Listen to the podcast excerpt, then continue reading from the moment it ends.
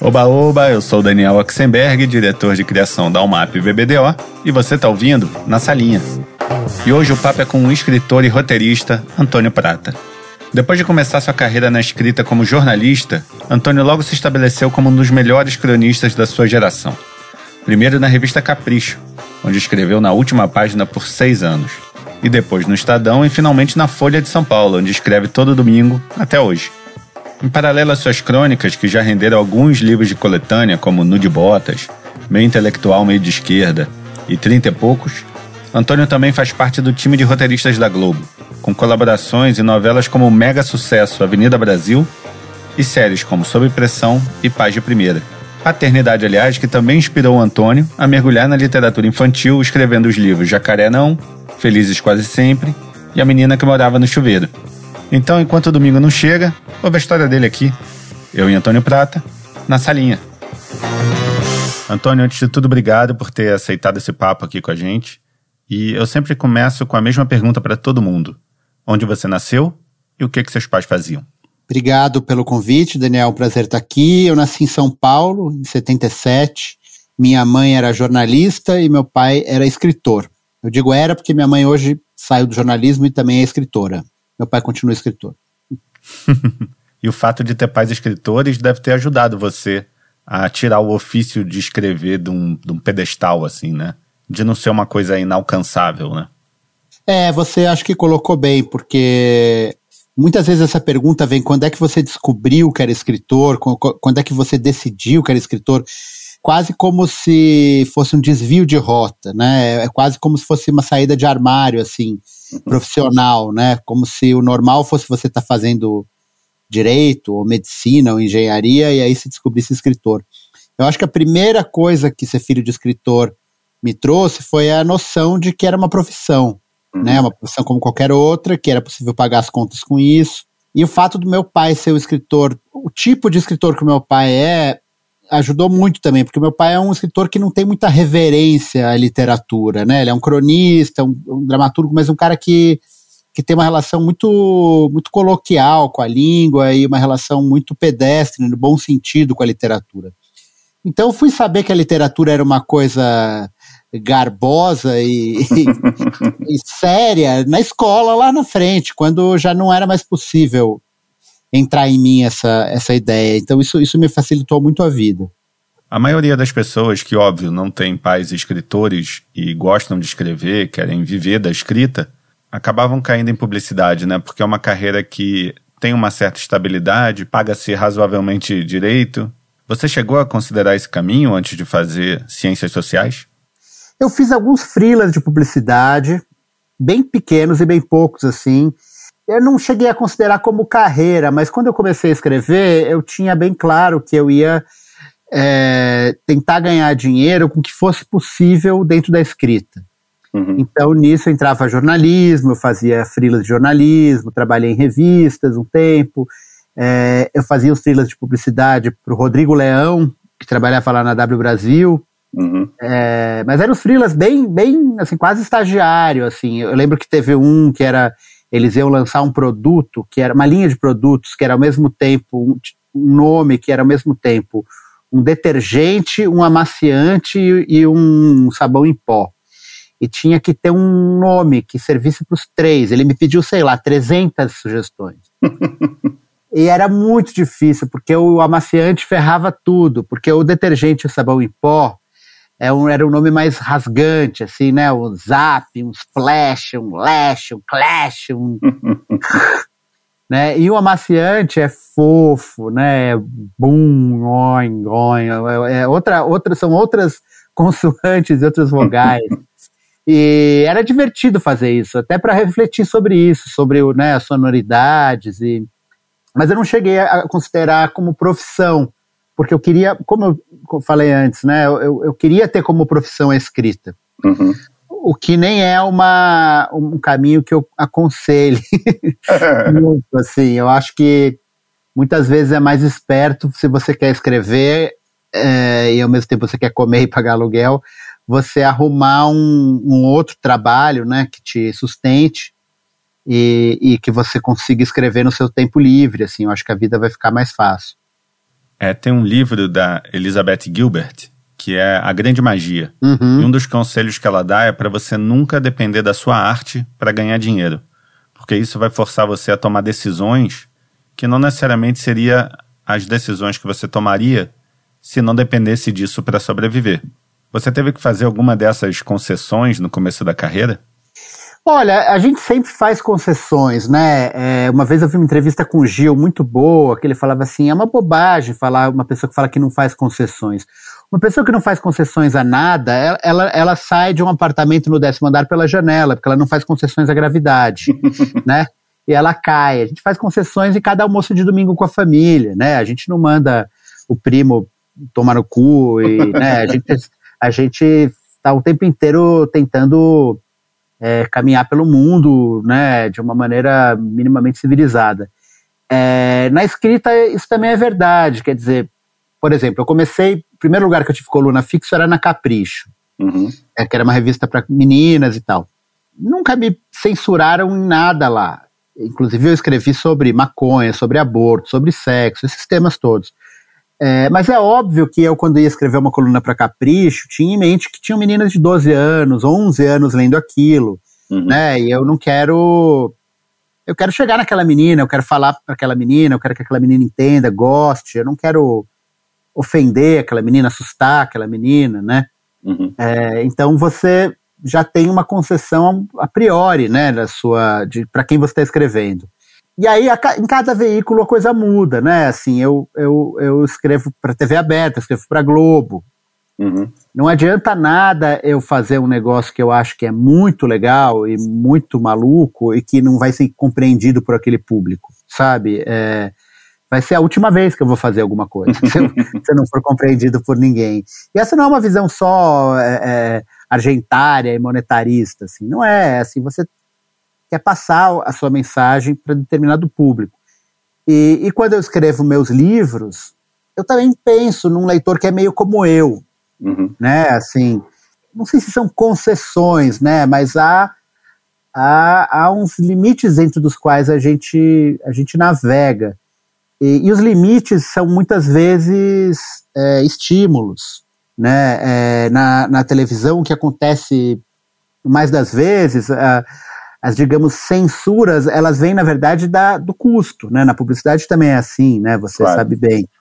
Então, coisas muito simples. Você tem uma cena na praia, mas no dia que eles vão filmar chove. Uhum. E você tem que adaptar uma cena que era num jogo de futevôlei por uma partida de xadrez, por exemplo. e como você já sabe o que tem que acontecer naquela cena, você já escreveu aquela cena uma vez, muitas vezes a partida de xadrez sai mais interessante do que a, do que a de vôlei, sabe? Eu acho interessantes esses desafios criativos. Você comentou que o primeiro trabalho que você teve como cronista mesmo foi na Capricho. Isso. Como é que veio esse convite? Como é que foi a história? Foi tinha uma amiga do meu pai que trabalhava na Cláudia ou na Marie Claire, não me lembro agora, acho que era na Cláudia. Eu era adolescente, eu estava na, na escola e eu escrevi um texto lá, era um texto sobre, era uma edição especial sobre adolescência. Ela pediu para alguns adolescentes escreverem textos. E eu escrevi, e a editora da Capricho leu, e, e anos depois ela estava precisando de alguém para escrever e lembrou de mim. Acho que foi esse o caminho, não tenho certeza. E aí me chamou, eu comecei a escrever lá, era, era quinzenal a revista, e eu escrevi durante oito anos lá. Bastante. Na, última página da Capricho. Foi legal, porque como eu já tinha uns 23, 24 anos, ou seja, eu tinha já 10 anos a mais do que a leitora mais nova ali da Capricho, né? E é uma diferença essa de uma pessoa de 13 para uma de 23 muito grande, né? Uhum. É, de experiências, cultural, assim. Então eu tomei a sábia decisão de não tentar falar para aquela menina nada sobre ela, ou sobre os gostos dela, sabe? Eu não queria tentar falar sobre as referências dela, porque eu ia errar grosseiramente. então eu resolvi falar da minha adolescência, das minhas dificuldades como menino, como adolescente, porque eu tinha certeza que isso ia ter um paralelo com, as, com a vida delas, né? Porque elas também claro. tinham, por um outro ângulo, as mesmas dificuldades, né? De é bonita, não é, vai fazer sexo, não vai tem vergonha, não tem, tem amigo, não tem, é popular, não é. Isso daí não tem a ver com gênero. E foi legal, aprendi a escrever crônica ali. A, a, crônica tem essa função, né, de ser próxima ao leitor, de ser simples, né, de ser uma conversa. É, e nesse caso, aquilo que você falou da concessão tem a ver bastante aí, porque a crônica, ela é um gênero de entretenimento. Uhum. É, diferente da, do romance ou da poesia, né, um, um cara que escreve um romance uma poesia, é, ele não busca, geralmente, é, o público, e ele não precisa buscar esse público, e é bom que não precise, porque ele está livre para as inovações e para as maluquices que ele quiser uhum. tentar, né, para mudar a linguagem, inverter o foco narrativo, fazer umas coisas malucas. O cronista é um cara contratado, né, é um, é um artista a soldo do jornal, uhum. e cuja função é, né, desde seu nascimento nos jornais, com o surgimento do jornal, é, é, trazer um recreio ali no meio daquelas notícias, daquele peso todo, é divertir o leitor. Então, um cronista que fale, ah, vou fazer minha arte, quem quiser entender, que entenda, é, se, se ninguém entender, ele não ele deixa de ser cronista, né? ele perde o emprego. É. Então, então, a crônica, sim, a crônica é um texto que ela tem a obrigação, ela, ela nesse caso, é como cinema, como a televisão, né? ela, ela, ela é um gênero de entretenimento. Todo escritor, quando dá palestra ou essas masterclass, eles falam muito dessa busca necessária de você encontrar a sua voz, o seu jeito, porque é a sua voz que vai fazer o seu texto ser só seu, ser um texto único, né? Mas que no começo é normal você tentar imitar a voz de outras pessoas, outros autores que você respeita e admira e gosta, e misturar diferentes vozes para tentar achar a sua. Quem eram essas vozes que você admirava e tinha como referência, na crônica em específico e na literatura em geral?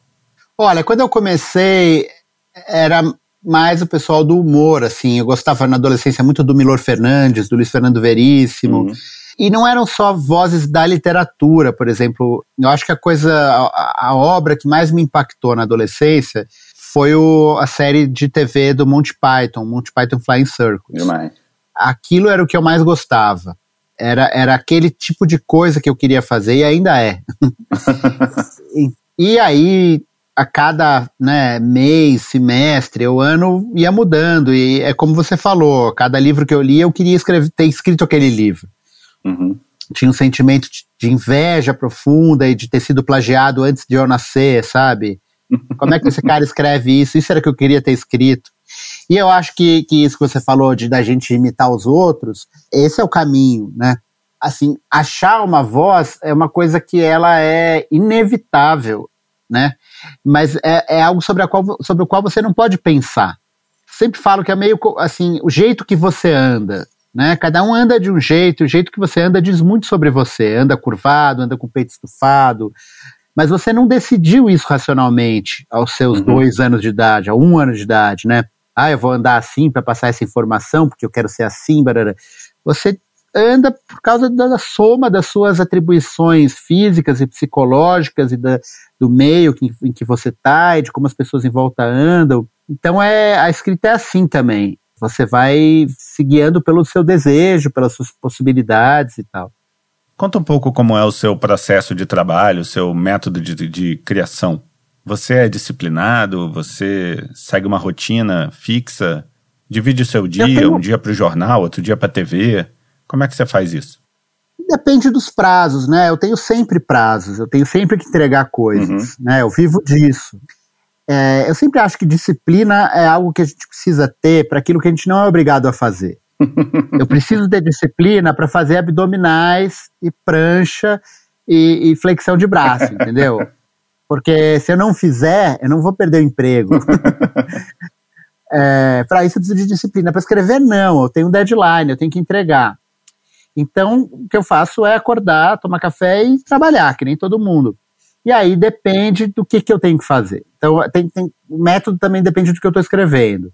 Por exemplo, é, roteiro é muito diferente de literatura. A literatura é meio como você ir abrindo uma picada no mato com um facão, sem saber exatamente para onde você está indo. Uhum. Né? Você tem uma vontade, você ouve um barulhinho para um lado e fala, acho que tem uma cachoeira ali. E aí você vai cortando o mato e vai indo, vai indo, você pode chegar lá, são umas cigarras, não era cachoeira. e aí você volta por essa trilha e tenta para outro lado e tal. O roteiro não, você não senta para escrever um roteiro de uma série ou de um longo de qualquer coisa, você escreve cena 1 e começa a fazer um diálogo. O roteiro você precisa de um mapa primeiro. Uhum. Você precisa sobrevoar essa, essa floresta com drone, entender as dimensões dessa floresta, entender da onde você parte, para onde você vai, por que você vai por aí. Você não pode começar a escrever um, um roteiro antes de você saber muito bem como termina aquela história. Né. Então, o roteiro é, é uma. É, é, eu digo que o roteiro é um trabalho de fora para dentro. E a literatura é um trabalho de dentro para fora. E aí, quando, quando eu faço roteiro, geralmente é com mais gente. Então, eu tenho uma lousa aqui, no, na parede inteira do meu escritório é uma lousa para escrever, para mapear, para botar, fazer a escaleta ali, que é, é o resumo do, do, do capítulo, do, do, episódio. E a crônica não, a crônica eu sento com o meu computador sozinho e vou, vou tateando, né? Vou com esse facão abrindo essa picada e vendo para aonde que vai dar. E para escrever crônicas especificamente, você precisa pesquisar muito antes de começar a escrever? Depende da crônica. É, eu tenho um, um, um, grupo, aliás, eu tenho vários grupos de WhatsApp comigo mesmo, é, e um deles é o Crônica, que é onde eu, eu gravo geralmente, eu digito ideias de, de texto. Hum. É, geralmente, uma crônica, crônica mesmo, uma pesquisa é mais interna, né? Você, é, eu digo que é um pouco como você olhar com uma lupa para um, um objeto, para um assunto, para um tema, você ficar estudando mentalmente esse tema, um pouco como massa de pizza ou de croissant, que você abre a massa, dobra a massa, passa o negócio em cima, abre a massa, dobra a massa, passa o rolo em cima, né? Você vai mexendo naquele assunto e descobrindo naquele assunto coisas ocultas, piadas, coisas engraçadas, memórias. Então é mais uma análise interior. Quando eu vou escrever uma coluna política, digamos assim, ou uma coisa sobre sobre um fato do mundo concreto, um fato noticioso e tal, aí sim. Aí eu pesquiso, daí eu leio sobre o assunto, né? Às vezes uhum. você tem que ler um livro. Mas isso é mais raro, porque a maioria das crônicas é, é, é sobre, sobre o nada, né? Sobre, sobre, assuntos banais, assuntos do cotidiano, sobre os quais a, a experiência que conta mais do que, do que os fatos. É engraçado você falar isso, porque lembra muito o processo do stand-up, né? De pegar uma premissa e ficar cutucando aquela premissa por todos os lados para ver o que, quantas piadas, quantas observações podem sair daquela premissa. E é mais ou menos o que você faz com as suas crônicas também. O stand-up e a crônica são muito parecidos. O stand-up e o sitcom, uhum. né? Comédia de situação, né? Aquilo, aquela brincadeira do Seinfeld, que tem um episódio que ele e o George vão vender, fazer um pitching do, do programa, uhum. e, e, o George fala que é um programa sobre nada, é uma série sobre nada. É. É, a, a, crônica ideal é sobre nada. O Manuel Bandeira dizia sobre o Rubem Braga que o Rubem Braga era bom. Quando não tinha assunto, então era ótimo. é, isso é uma brincadeira, porque sempre tem assunto. Né? O, o, o objeto sobre o qual o cronista finge que está falando não é o assunto dele. Né? Ele é uhum. é só uma desculpa para ele tratar de outros assuntos. Então se, são coisas que se aproximam. Né? O, o George não está falando da pizza ou de sei lá o que, ele tá falando do egoísmo dele, da, da infantilidade dele, da vaidade dele e tal. Então tem, tem temas grandes por trás desse pequeno assunto. Né? Que é, eu acho, na verdade, como a vida se desenrola na experiência comum, né? Os grandes assuntos, eles se manifestam através de pequenos atos, pequenas atitudes, né? Você percebe uma animosidade na sua namorada ou namorado, não porque ela fala eu estou chamando menos hoje, mas porque a pessoa impõe um filme no Netflix no sábado à noite quando vocês estão escolhendo, ou porque a pessoa bate forte a porta do carro. E é assim que as emoções se, uhum. se mostram, né? É por, por ações, pequenas ações, pequenos olhares. Então a, a tentativa da crônica é simplesmente manifestar essas, essas emoções por trás desses pequenos atos. Qualquer pessoa como você que tem uma coluna no jornal seu caso não é uma coluna, né? É uma, um terracinho. Uma laje. Uma laje, é. é uma laje, é. uma laje. Já ganha um rótulo de formador de opinião, né? Por outro lado, um cronista não precisa ter esse compromisso de formar a opinião de ninguém, né? Como você falou, é entretenimento. Como você encara essa responsabilidade? Você tenta equilibrar aquelas crônicas sobre o nada, como diria o Seinfeld, com aquelas mais políticas, mais opinativas? Eu acho que o, esse, esse rótulo de formador de opinião, né, que é uma coisa que surge ali nos anos 90, ele era verdadeiro antes da internet, uhum. né? Porque hoje o Whindersson forma muito mais opinião do que eu, uhum. né? É. Vai no interior, no interior do Mato Grosso, perguntar quem é Antônio Prata e quem é o Felipe Neto, o Whindersson, né, ou a Isa, ou a Anitta, e, assim, eu, eu escrevo para 300 mil assinantes, deve dar um milhão, um milhão e meio no máximo de leitores, né? É. É, esses caras têm 20, 30 milhões de seguidores, né? O que eu acho que a minha questão de como equilibrar a crônica e o comentário da, da, política e tal tem menos a ver com um senso de responsabilidade do que com um senso de um sentimento de indignação. Uhum. Né, assim, você fica indignado, né? Você vivendo no Brasil todas as semanas, todo dia você está indignado. Agora eu tento sempre dizer para mim, meu trabalho não é esse. Meu trabalho não é falar sobre o ministro das Relações Exteriores e tal. Meu trabalho é fazer crônica, e fazendo crônica eu estou agindo politicamente, né? Eu estou ajudando a aliviar, eu sou a válvula da panela de pressão. É importante a válvula da panela de pressão. Mas... Não explodir a panela é uma coisa importante, né? Eu, eu, eu, tive muito essa, essa crise, eu tenho essa crise constantemente, eu já escrevi umas 10 crônicas é. iguais, que é assim, como é que eu vou fazer crônica agora que caiu um avião? Como é que eu vou fazer crônica depois dessa chacina? Como é que eu vou fazer crônica? Mas eu tive, ficou super difícil na época da, do incêndio da Boate Kiss. Sei. Lá em Santa Maria, que morreram um monte de jovens. E, e o caderno cotidiano era o caderno que cobria isso. E foi uma coisa que levou semanas. Uhum. Durante semanas era a capa do caderno cotidiano. E eu falava, como é que eu posso fazer uma crônica sobre minha filha que aprendeu a falar, meu filho que sentou, é, sobre, sabe, sobre a flor, sei lá o quê. E, e aí eu me convenci, eu falei, cara, talvez as pessoas que são parentes desses adolescentes e estão lendo esse jornal, procurando notícias, né, sobre essa coisa horrível, talvez se deparem com esse espaço e precisem, durante três minutos, né. pensar em outra coisa. É. Precisem esparecer. Talvez eu consiga trazer para essas pessoas um pouco de, de alívio. E, e, eu sempre penso nisso. Eu vi uma entrevista muito legal com Steve Colbert, sabe, o apresentador sei, sei. e comediante americano e tal, num podcast muito bom, aliás, chama Fresh Air, que é uma mulher chama Terry Gross, que eu acho a melhor entrevistadora do mundo, e ela falou qual que é o papel do, do humorista durante o fascismo. Né? Era durante ainda o governo do Trump. Uhum. E ele falou: olha, uma das necessidades do fascismo é que todo mundo esteja com medo o tempo inteiro. É, o fascismo não, não, não funciona, não evolui se as pessoas não tiverem com medo, né? O uhum. autoritarismo depende do medo para que as pessoas obedeçam. E é impossível rir, rir e ter medo ao mesmo tempo. Uhum. Quando a pessoa ri, ela não está com medo. Então eu fazendo rir, estou combatendo o fascismo. E é verdade. Uhum. Né? É claro que a risada pode durar um minuto, 30 segundos, mas só a ideia de que ele perceba que existe um canto em que o fascismo não alcança, assim como existia um canto em que a teletela do Big Brother no 1984 não filmava o Winston Smith na, na casa dele, é, já é uma, uma, uma ponderação importante, né? É. Nem tudo é Bolsonaro, nem tudo é fascismo, nem tudo é Trump. É, como disse o Paulo Gustavo, né? Rir é um ato de resistência. Isso, exatamente. Você também tem uma definição boa de crônica, que é crônica não é um discurso em cima do caixote, é um papo sentado no meio-fio. Então, às vezes, não é evitar um tema, mas é o jeito como você observa, como trata ele. É, essa, essa definição não é minha, é do, do Humberto Werneck, outro cronista, ele sempre fala isso. Isso vem um pouco da, da crítica que o Antônio Cândido fez num texto que chama A Literatura ao Resto do Chão hum. ou A Vida ao Resto do Chão, agora eu não, eu não lembro direito, mas que ele falava, crônica é um, é um texto perto do chão, perto do, do, do, pé, do mundo, né? não, é um, não é um discurso no palanque.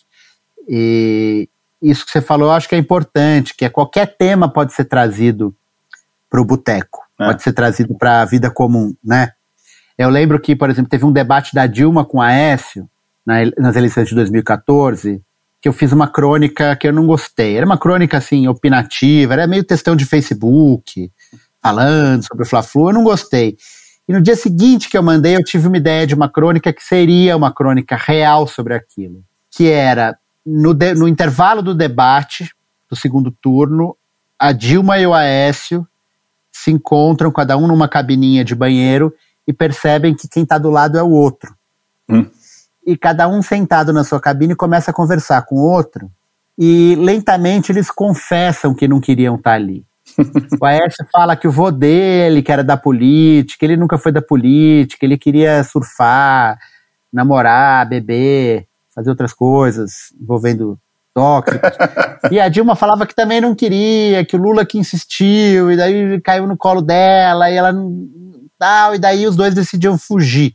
E aí o Aécio e a Dilma fugiam da, do debate e nunca mais iam, iam viver na Polinésia, não necessariamente num, num enlace amoroso, mas eles fugiam juntos e isso era uma crônica, né? Uhum. Isso era uma crônica sobre aquele, sobre aquelas duas pessoas, mas eu não vi no momento, então eu não fiz essa crônica. Vendo algumas entrevistas suas falando do seu começo como roteirista, eu descobri que uma pessoa fundamental nessa tua trajetória foi a Adriana Falcão, que já veio aqui conversar na salinha.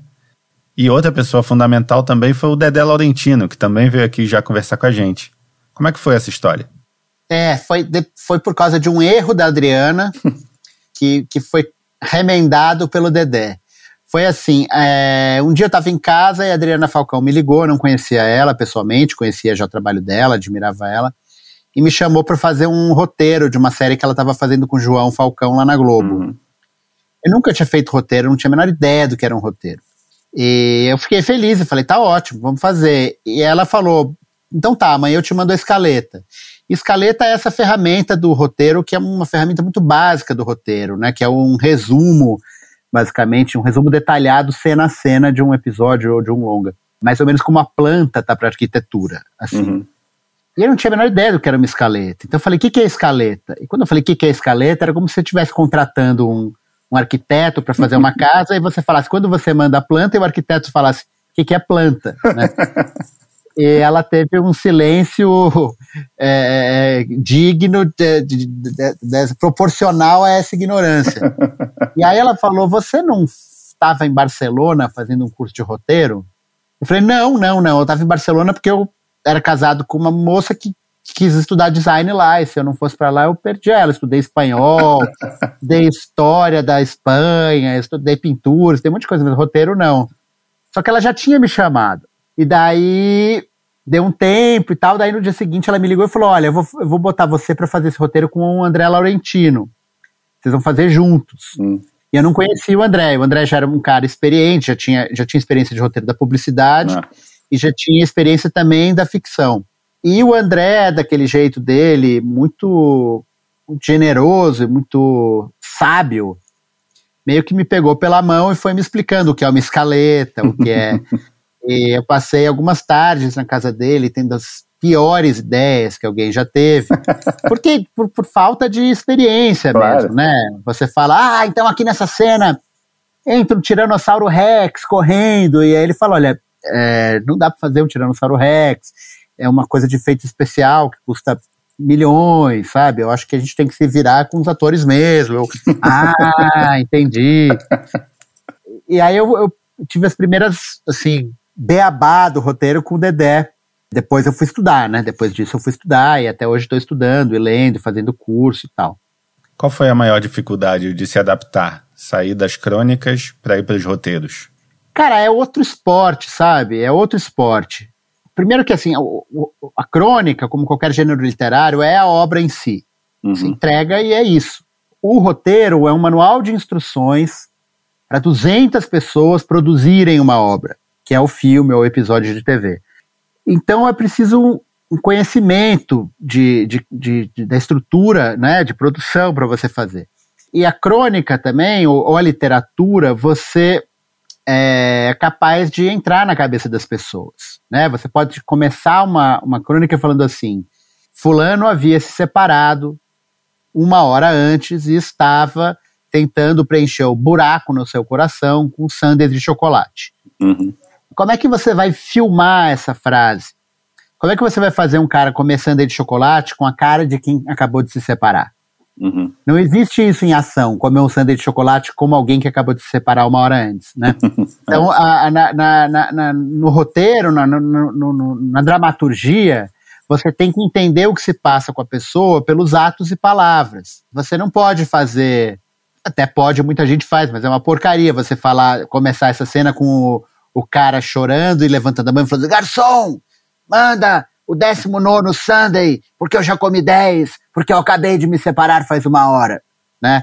É, seria quase que um voice-over falso, né? Ah. Então, é, você não vai fazer o, o, o, personagem narrar o que ele está sentindo. Claro. Né? E é difícil isso. É uma dificuldade com a qual você se depara a cada roteiro, a cada cena. E uma outra coisa também, né? Assim, uma crônica, ela é quase que a antinarrativa. É a anti-história, né? Uma boa crônica, é, você, é muito difícil você contar para alguém uma boa crônica. Hum. A, a, crônica, nesse sentido, ela se aproxima mais da poesia do que da, da, da narrativa, mais, mais da poesia do que do conto. Ela é muito mais a, o olhar do cronista do que o que aconteceu. Ah. O roteiro é o contrário, o roteiro é história, é estrutura, né? O que, que acontece? Você não pode começar a ler uma crônica falando, e aí, aí o que, que vai acontecer? é verdade. As crônicas do, do Rubem Braga, o, os acontecimentos são pequenas pinceladas, né? O que acontece. É, quase uma fotografia, né? Quase uma fotografia ou pelo menos dois ou três frames, né? É. Agora, isso repercute dentro do cronista de uma maneira enorme. É como tinha uma pedra no meio do caminho, no meio do caminho tinha uma pedra. É. Né? A, qual é o, o, o acontecimento? O acontecimento que é narrado é esse. É. No entanto, a repetição desse acontecimento vai dando a dimensão eh, da, do problema intransponível, da, da, né, da, do muro, da coisa é insolúvel e tal. A crônica é muito parecida com isso. E, a, e a, a, o roteiro é o contrário. Né? Você olha para a pedra e você fala, bom, e aí? A pedra vai explodir? Tem uma piada que é boa, que, é, é, é, que o Maqui, que é um professor de roteiro, fala, que é a diferença do filme Sim. Francês para o filme americano. Assim, no filme francês, primeira cena é um céu. Cena não, primeira tomada. Na né? segunda tomada é um céu mais bonito. A terceira tomada é um céu ainda mais bonito. O filme americano é primeira cena, um céu, segunda cena, um jumbo, terceira cena, explode. é, tem o, o David Mamet fala que é, a função de cada página de roteiro é trazer para o espectador a pergunta: e agora? E agora? Né? É, na crônica e na poesia, não. Né? Na crônica e na poesia, você não tem essa necessidade. Tal. Então, são universos muito opostos. E nesse sentido, eu acho que a crônica me atrapalhou no roteiro, mais do que me ajudou. E depois do Sexo Frágil, né, que foi a sua primeira experiência como roteirista, Isso. você entrou na talvez uma das poucas rotinas mais insanas do que escrever numa coluna semanal no jornal, que foi entrar para o time de roteiristas de uma novela. Sua primeira foi o Bang Bang, não é isso? Com seu pai, né? Bang Bang, isso. Bang Bang, com meu pai. É. Então ainda tinha esse elemento a mais aí. É, é. Qual era a sua função nessa equipe de roteiristas? Como, como funciona esse trabalho de fazer um roteiro de uma novela? A minha função era mais brigar com meu pai. em primeiro lugar. Eu falava que o problema é que tinha dois problemas. Um é que ele era meu pai e outro é que eu era filho dele. E, e essas duas coisas juntas dificultavam muito a relação. que se seu chefe manda você pintar um negócio de azul e você acha que amarelo é mais bonito, você argumenta um pouquinho, seu chefe fala, não, é azul, e você pinta de azul. Mas se é seu pai, Ferrou. você fala, não, não, tem que ser amarelo, tá errado. É, não, é, a minha função, eu era colaborador, né? Numa novela, você tem o, o autor, o roteirista-chefe, e você tem os colaboradores. É, alguns autores fazem a escaleta sozinho e criam, criam a história praticamente sozinhos. Depois das novelas que eu fiz com o João Emanuel Carneiro, uhum. como Avenida Brasil e a regra do jogo são assim. Ele primeiro ele escreve um quase que um romance de 300 páginas sozinho, narrando. Começo, meio e fim? Não, começo, meio e digamos assim crise do segundo ato. Assim, no, no, no Avenida Brasil, por exemplo, que era uma história de vingança, né? A, a Carminha é, mata o marido, vende a enteada para um lixão e se casa com um jogador de futebol rico, o Tufão. Uhum. A menina do lixão descobre que é a Nina, se finge de empregada, arruma um emprego na casa da Carminha para fazer uma vingança. Uhum. Até o dia em que ela seduz o filho da Carminha, o marido da, da Carminha, e espalha fotos de, de, do, dela com o Tony Ramos, que era o pai dela, que a, que a outra matou pela sala, e quando a Carminha chega, percebe que a Nina é quem ela vendeu para o lixão. Né? Uhum. Esse, é o, esse é o momento de grande virada da novela. Ele sabia o que acontecia até aí. Entendi. Depois não mais. E daí, a cada semana, ele mandava duas ou três escaletas pra gente com os capítulos e a gente abria cenas. A gente fazia. Então, ele falava o que, que precisava acontecer e a gente escrevia aquilo. Entendi. E você escrevia sempre para o mesmo núcleo ou variava? Não, variava, variava. Dependia das semanas, das histórias. Às vezes você vai se acomodando mais, entendendo mais de um e de outro, mas às vezes varia total. É, mas geralmente assim, você tem, né, você tem mini arquinhos de personagens. Então, naquela semana, o que está acontecendo com esse núcleo é isso. Então, geralmente é a mesma pessoa que vai fazer as cenas desse núcleo naquela semana. Na, na outra semana podem ser outras pessoas. E aí tudo vai para ele, para ele ver se está tudo coeso, se tem uma unidade. É, no caso do João Emanuel, a escaleta é tão detalhada, é tão bem feita, que ele não tem que mexer muito. Uhum. Porque ele já faz uma coisa muito, muito detalhada. Ele manda uma escaleta de 20 páginas para um episódio de 30. Entendi. Então ele já tem basicamente fala-fala na escaleta. Você tem é que dar um colorido para aquilo e às vezes dá uma. Por exemplo, ele bota lá: é, Nina e Jorginho estão brigando. Ela quer isso, ele quer aquilo. Aí você inventa uma razão de briga que tenha mais a ver com aqueles personagens, um lugar que tenha que seja um bom cenário para aquilo e tal. É, é um pouco é um pouco um trabalho de, de azulejar assim, do, colabora, do colaborador do João Emanuel. Em outras em outros autores o trabalho é muito maior. Em outros autores, a, a, a, explicação da cena pode ter duas frases. Entendi. É, você tem que inventar muito mais. E devem ter autores que chamam mais os colaboradores para criar essa escaleta, né? Para ajudar a definir isso, a escaleta. Isso, é. Tipo, Gilberto Braga parece que fazia escaleta com todos os colaboradores todo dia. Não. Sentava lá todo mundo na casa dele e fazia. Quando meu pai saiu do Bang Bang, problemas de saúde, entrou o Carlos Lombardi. O Carlos Lombardi fazia sempre com alguém. Eu fiquei muito tempo lá no Rio fazendo a escaleta com ele. Ah, o roteiro, eu não sei exatamente porquê, mas o roteiro é uma coisa muito boa de fazer em equipe. Uhum. Eu não me imagino fazendo um roteiro de nada sozinho. É, é bom você dialogar com alguém. Porque o roteiro, na verdade, ele. A cada ideia que você tem, que é uma ideia, digamos assim, que nasce do seu inconsciente, você precisa de 20 outras ideias que são ideias de engenharia. Uhum. Qual é a cena que mostra que esse cara é um cara tímido e barará, barará. Como é que a gente revela isso? Qual é a situação em que a gente extrai melhor essa característica desse cara? E como é que a gente faz essa cena ajudar a gente a contar essa história que a gente está contando? Sabe, são respostas para perguntas muito específicas. Uhum. Então, as pessoas muitas vezes acham que a criatividade tem a ver com pensar fora da caixa, com a maluquice, né, com aquela, aquela, aquela ideia um pouco clichê da, da né, das drogas e da. O cara é muito louco.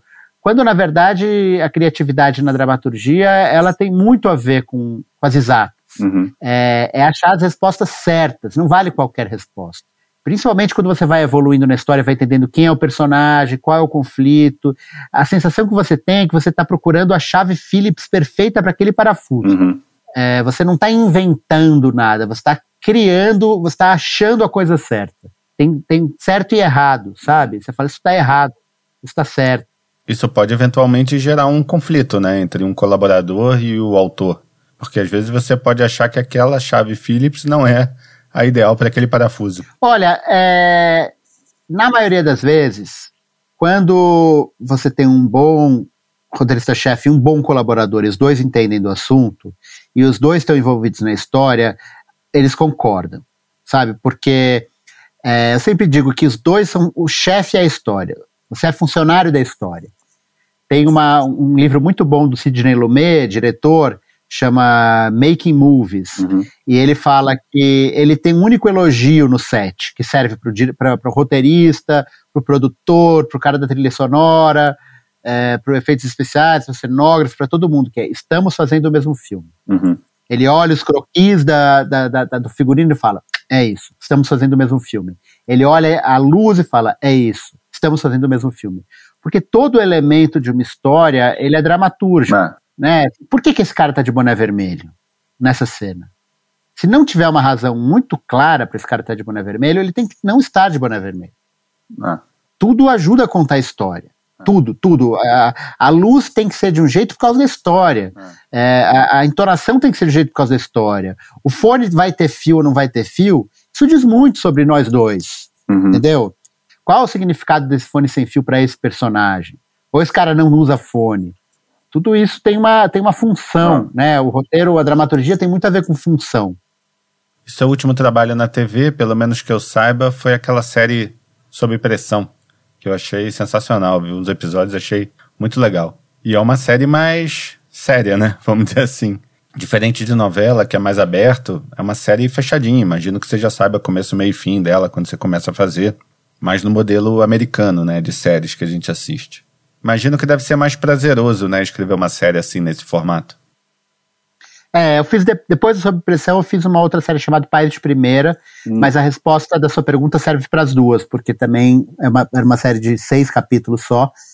E sim, é, eu não me acho muito talhado para fazer novela, porque eu acho que para fazer novela você tem que ter um universo de personagens dentro de você muito grande. Eu não tenho. Uhum. Meu pai foi criado numa cidade do interior, nos anos 50 e 60. Quem foi criado numa cidade do interior tem dentro de si é, prontos um padre, uma freira, as putas, o corno, a mulher do corno, o bêbado, o rico, o pobre, o coronel, o mendigo. ele tem, ele tem esse, essa cidade cenográfica né, na cabeça dele. Já o João Emanuel era um filho único, sem pai, que morava com a mãe. Então era ele e 2.700, não sei quantos, ele sabe o número exato, bonecos, hum.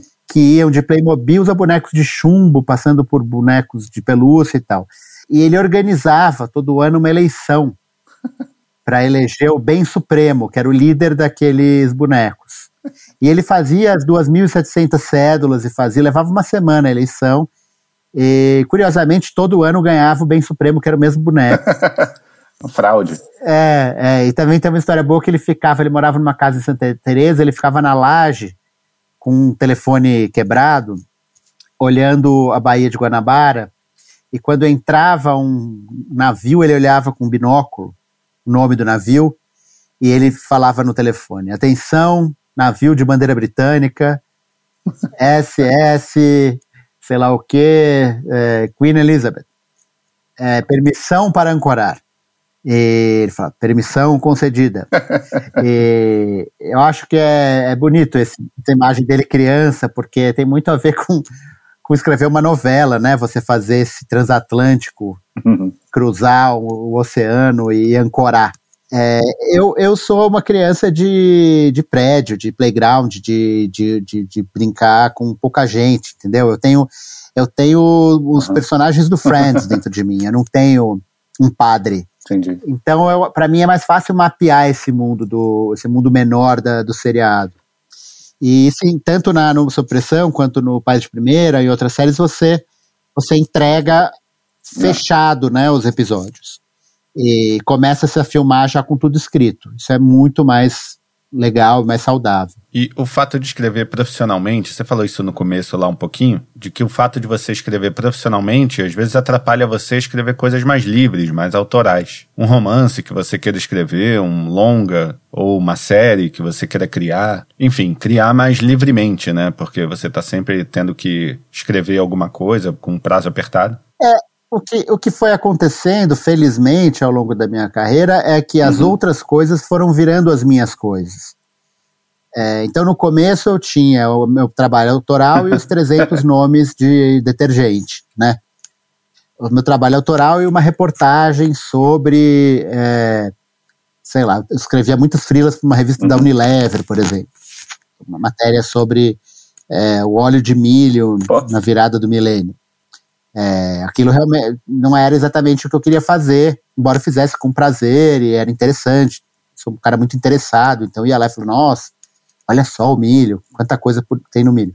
Mas aos poucos isso foi virando a mesma coisa. Então, quando estou fazendo sob pressão, ou Pais de Primeira, Pais de Primeira, por exemplo, é uma série sobre a paternidade, e que foi um projeto que eu entreguei, que eu fiz com com três outros roteiristas, o Thiago Doutor, uhum. o Chico Matoso e o Tati Bernardi, a gente fez no nosso tempo livre e entregou lá para a Globo, eles aprovaram, então isso uhum. para mim é fazer o, o meu trabalho. Claro que eu faço coisas paralelas também, eu escrevi, ano passado eu escrevi uma peça, infelizmente eu acabei a peça tipo em fevereiro, e aí começou a pandemia, então ela ainda tá, vai ser montada assim que acaba a pandemia.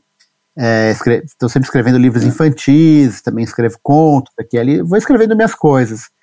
Mas eu, é isso, é, é, eu, eu, não considero muito hoje o que eu faço no roteiro como o que eu faço para os outros, é, é, muito o que eu faço para mim. Você falou agora da paternidade, né? Claramente a paternidade teve um impacto bem grande na sua vida, no seu jeito de enxergar o mundo, e isso se reflete no seu trabalho. É um tema frequente em diferentes formatos. E uma dessas foi entrar no mundo da literatura infantil.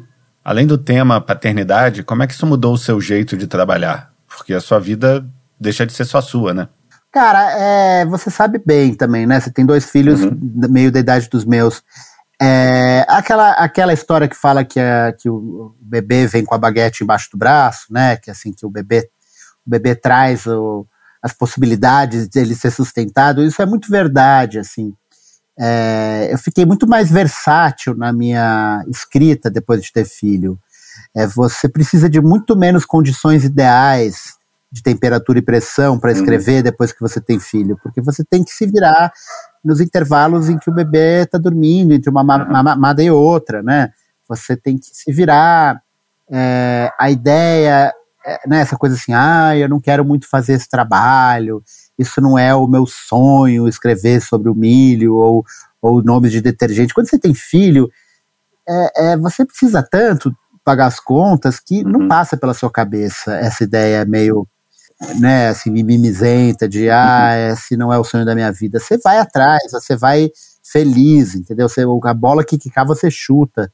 E, e, e, tem mudanças também maiores, assim, né? Muda a sua visão de mundo, muda a ideia, a ideia de uma continuidade né, genética é, e, e, de criar um ser humano que estará vivo quando você não mais estiver. É uma ideia, me, pelo menos para mim, parece muito bacana, assim eu como, como ateu, eu acho muito bonito uhum. isso, sabe? É, é, é, essa continuidade é, genética e existencial e cultural. Também tem uma coisa da, da vaidade, né? Assim, depois você tem filho, você, você vai de moletom e rider e pochete na padaria. A crônica é muitas vezes uma provocação também ao leitor, né? Eu queria saber de você qual foi a sua crônica que gerou mais polêmica. Eu não sou muito da provocação. Eu não, eu não acho que neste momento que a gente está vivendo a provocação seja eficiente. Eu tenho muito mais a tentativa de convocação ou de congregação, de trazer o cara para junto, do que de tentar tirar sarro, sabe? Ou, ou, ou, eu não sou um cara do sarcasmo. Às vezes eu perco a mão às vezes eu tô bravo e tal, e escrevo crônicas que despertam a fúria, e às vezes a intenção não é despertar a fúria. Às vezes a intenção é, é falar de um assunto, mas isso aqui hoje em dia é impossível não despertar a fúria, né? Se você falar que você gosta de sorvete de baunilha, vão falar que você está se aliando ao imperialismo norte-americano, que você é um capitalista e que os americanos roubaram a baunilha dos mexicanos, e a, a, apropriação cultural. Você falar que você gosta de sorvete de cupuaçu, vão falar que você é, é. comunista, que você é a favor da, da nacionalização das multinacionais. Tudo gera gera ruído. Mas eu tento não me pautar por isso porque eu sempre digo isso, que quem se manifesta é 5% dos leitores, né? Quem fala que achou genial e quem fala que achou horrível é 5% de cada lado. Então, 90% das pessoas, que é quem realmente importa, não estão falando nada. Então, se você for se pautar por esse 5% de um lado, 5% por outro, do outro, você vai se orientar por uma biruta errada. E biruta, nesse caso, serve para duas coisas: o instrumento de, que mostra para que lado o vento está indo e o biruta da internet, que escreve xingando. Né? Na maioria das vezes, suas crônicas são escritas na primeira pessoa. Sim. E isso deve levar muitos leitores a confundir o que é ficção e o que é realidade do que, das coisas que você escreve, o que realmente aconteceu com você. E não é uma coisa que, lendo as suas crônicas, é uma coisa que você faça muita questão de, de deixar claro, de, de separar. Você não faz questão de deixar claro pela história que não é você ali falando. É proposital? É fundamental, né? Assim, se, se você começar um, um, um livro, um romance ou um stand-up falando isso é ficção, acabou. Uhum. Acabou o romance, acabou. Né? O trabalho do artista é fingir para o leitor ou para o cara que está vendo o filme ou quem quer que seja que aquilo existe, né? O, o stand-up é, é, ficção, né? O cara uhum. falou, tava vindo para cá, tava vindo aqui pro clube hoje, né? Pro, pro bar, me aconteceu uma coisa muito maluca no ônibus. Claro que ele não estava vindo acontecer coisa maluca, ele está trabalhando nesse texto seis meses, né? Uhum. E a crônica também. A crônica é um gênero de ficção. Mesmo que, que eu conte uma história que de fato aconteceu comigo, é, quando eu vou lapidar essa história e, e, e formatar essa história para a literatura, para a crônica, ela vira ficção. Eu vou, eu vou me utilizar é, das partes dela que interessam numa história que tem graça numa crônica, né? Não é como se fosse uma câmera ligada filmando tudo ao redor, né? Você você retira do real só o que te, que te interessa Não. Né. e coloca ali. E esse recorte já é a ficção, né? Esse recorte já é já é, faz parte da ficção. E eu tenho eu sempre eu tenho essa luta assim de falar, olha, a crônica é ficção. Uhum. Isso já me deu problema várias vezes, porque as pessoas leem como se fosse eu. É. E, e às vezes, quando eu acho que essa confusão pode ser prejudicial, eu aviso. Mas é, é uma tristeza ter que avisar. É. Porque você perde o efeito, né? Você perde o efeito da, da pessoa tá lendo aquela história e acreditando que essa história existe. Isso é importante. É, é um pouco como o stand-up mesmo, né? Porque, é, claro, existem contos, romances em que a história é narrada na primeira pessoa, mas a primeira pessoa é completamente diferente do narrador. Às vezes é o, o escritor é um homem e a narradora é a mulher. Não necessariamente é alguém parecido com o narrador. Um golfinho, né? uma mesa. É, é. Exatamente. É. Não necessariamente é alguém parecido com o escritor, né? Fica mais clara essa diferença. É, mas o próprio parecido com o escritor já é uma criação ficcional também. É, aquele, sim, claro. aquele, aquele cara que, que escreve as crônicas, que, que, a voz que há nas crônicas é a minha voz da crônica, não sou eu. Então, é, quando mesmo que eu conte uma história que aconteceu comigo, com a minha mulher, o personagem que eu coloco ali, ele tem vários filtros. E o personagem da minha mulher também tem vários filtros. É uma coisa muito photoshopada, ao ponto de que você se pergunta, isso aqui pode ser é, chamado de foto, ou isso daqui já é pintura, ou isso daqui já é, é animação, ah. ou sei lá, sei lá, né? é como aquilo que eu falei no começo, e, e, e esses filtros importam mais do que a história, ah. na crônica, né? É a maneira como você abocanha aquilo que, que interessa ao leitor. O Larry David, do, daquela série Curb Your Enthusiasm, que criou o Seinfeld também, ele fala, né, que o programa dele atual, o Curb Enthusiasm, é muito em cima dele. E aí muita gente pergunta, pô, você faz tudo isso na vida real? Não, eu não faço nada disso na vida real. Aquilo ali é se eu tivesse mais coragem e nenhum bom senso, né? Aquele é uma versão exagerada é. de mim, né? Talvez é, seja o que é. eu penso, mas não é o que eu faço.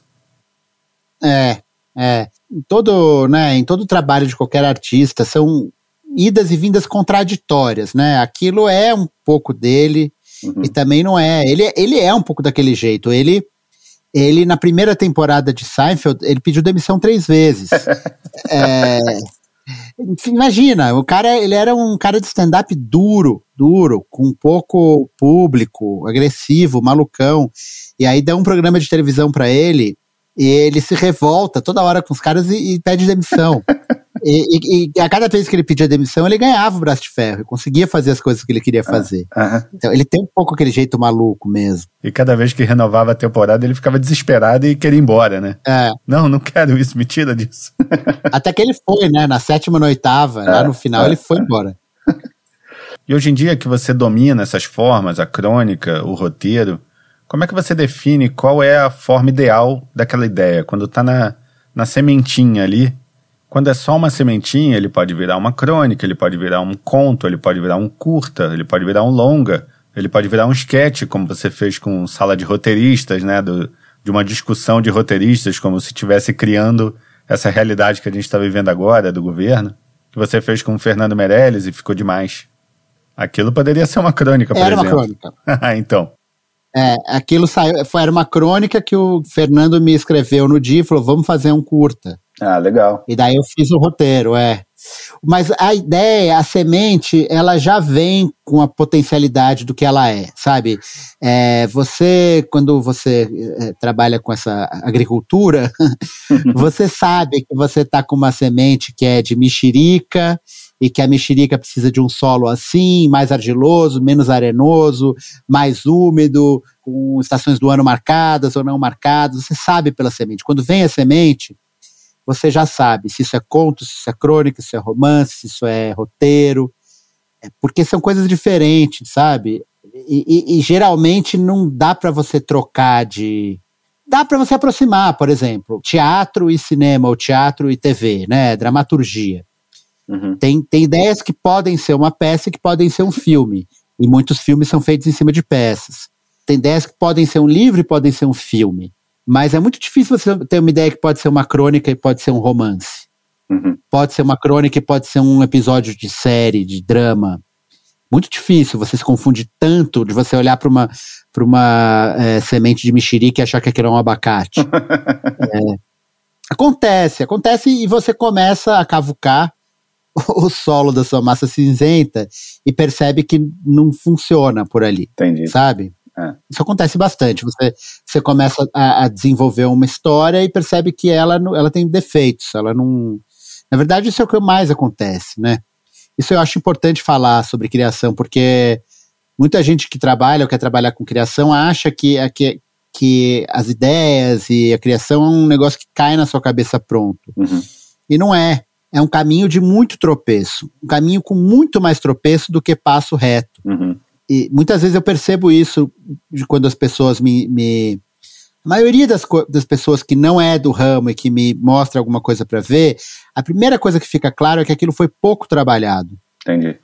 Você vê que a pessoa se debruçou pouco sobre aquilo. Uhum. Então, é uma ideia um pouco da, da, da, criação a ver com uma coisa de inspiração, de genialidade e tal. E não é. Não é, mesmo que a pessoa, se a pessoa for genial, se ela não trabalhar, não vai ficar bom. Uhum. Sabe? Fica como tipo o Ronaldo Gordo no Corinthians. é, não corre. É um gênio, mas não corre, não adianta. É. é, tem uma frase de alguém que eu não lembro quem é agora, que fala que escrever é reescrever. É, é isso. Eu nunca entendo quando alguém fala, ah, geralmente o cara fala mostrando como ele se esforçou. Eu fiz oito versões desse romance. Como ele sabe que ele fez oito versões? Porque para mim, todo dia que eu sento para trabalhar, eu estou fazendo uma nova versão. É. Todo dia que eu sento para trabalhar num texto, eu estou mexendo no texto inteiro, né? Eu, eu aliás, se, se, eu não, não tivesse mais computador, tivesse que fazer à mão, eu ia me ferrar, porque a minha escrita, ela, ela depende de recortar, colar, puxar, apagar, reescrever, mudar a palavra, corta aqui, joga para lá, é isso, né? Um pouco como, sei lá, embaralhar cartas, assim, né? Você vai, você vai embaralhando. É como editar, né? Como editar um filme. É editar. É né? editar, exatamente. É editar, é. Tem até quem fale que a, a, a edição. Tem, tem um, um, um, podcast muito bom de, de roteiro com um cara que fez o Chernobyl, que ele fala a edição deveria ser tida como a, última versão do roteiro. Hum. Porque ela é uma edição do roteiro, ela é a última escrita, é. né? Então você devia falar assim, nos, nos Estados Unidos tem um negócio legal que, né, que eles têm na produção, assim, eles têm cores do roteiro para todo mundo saber com que fase do roteiro cada um tá, como são 200 pessoas e várias áreas, eles têm lá decorado. A primeira versão de roteiro é sempre, sei lá, tô chutando, verde. A segunda é rosa, a terceira é amarela. E eles fazem no papel o amarelo, uhum. papel rosa, eles imprimem nesse papel. Então, se, você, se o cenógrafo chega com papel azul e o cara da iluminação está com papel verde, eles sabem que eles estão com versões diferentes. Uhum. E a última versão dessa colorida deveria ser, eles dizem, a, a montagem, né? A edição. Ah. É a montagem, porque é onde você vai dar o, as últimas cortadas e tal. E o que, que te daria mais tesão de escrever hoje em dia? Um romance, um longa ou uma série? Cara, eu tava fazendo agora um programa de humor, programa de sketches lá pra Globo, e é, é isso é o que eu mais queria fazer, mas aí foi pausou por causa da ou cancelaram, não sei ainda por causa da pandemia, não dá para filmar nada agora e tal isso é o que eu mais quero fazer. É assim, eu continuo sendo influenciado pelo Monty Python Flying Circus. Isso é que eu acho mais legal, assim, um programa de humor. Pode ser tanto um sitcom quanto um programa de sketch, sabe? É o que eu gosto, é o que eu mais gosto de escrever. Mas também gosto de, de literatura, também gosto de drama, é, gosto de tudo, assim. Tem a ver um pouco com o que você está pensando no momento, né? Ah. Então eu tava, fiquei seis meses fazendo esse, esse programa, a gente tinha seis episódios prontos, tava ficando legal e tal. E agora eu tô mexendo em dois livros que eu tô que eu tô terminando. Um é uma coletânea de crônicas políticas, meio de 2013 para cá, é meio assim a, a, crônica da, do derretimento nacional. E outro é uma continu, continuação de um livro que eu escrevi chamado Nude Botas. Uhum. O livro Nude Botas é sobre a infância e esse é um livro sobre a adolescência. Agora, faz diferença escrever um livro para adulto ou para criança? Faz, faz diferença. Eu acho que para criança tem que ficar muito mais atento. Porque adulto é assim, tem muito adulto, adulto diferente, você vai escrever um negócio, você vai botar uma referência e fala, bom, eu quero botar essa referência, se tais adultos não entenderem, outros entenderão. Uhum. Com criança, você já sabe mais ou menos assim, uma criança de 5 anos gosta disso, uma criança de 5 anos entende isso, uma criança de 5 anos tem medo disso, tem, tem, tem, tem que ter muito mais atenção na, uhum. no, no, no, seu público, né? Quando você está escrevendo para criança. E por outro lado, tem uma coisa que é assim: uma criança não vai dizer que gostou de um livro infantil porque o, ator, o autor é badalado, tá hypado. entendeu? Não tem. Criança não mente. Não é. existe isso. Não existe autor para criança. Existe o livro, é história. Você tem é. que se garantir na história. Adulto não, né? Você pode escrever um negócio chatíssimo e todo mundo achar que falar que é super legal e não é, porque não. Né, você é um cara que veio da Mongólia e atravessou o Atlântico a nado. E aí você descreve super mal descrito essa aventura e todo mundo fala, nossa, um cara da Mongólia que atravessou o Atlântico a nado. Então, é, eu fico muito contente quando crianças elogiam, sabe? Quando crianças vêm falar que gostaram, ou pais mandam um videozinho lendo o livro para criança, porque é real aquilo. E para terminar, se você encontrasse o pequeno Antônio lá, pequenininho, lá atrás, que conselho você daria para ele? Ah, cara, eu acho que eu sairia da frente. Eu não queria causar esse efeito. Eu tô feliz. eu tô feliz aqui onde eu tô. Não queria causar nenhum efeito de volta para o futuro nefasto comigo mesmo. Fim de papo. Meu muito obrigado ao Antônio e também ao Fernando Meirelles, que foi quem me ajudou a chegar até o Antônio a todo o pessoal da Pante Áudio pelo tapinha de sempre, a Carol aqui em casa pela ausência de som ambiente. E se você curtiu, espalhe para os amigos, comente no grupo de WhatsApp, faz o que quiser. Se não curtiu, deve ser algum problema com seu fone. Valeu, até o próximo. Zagzint.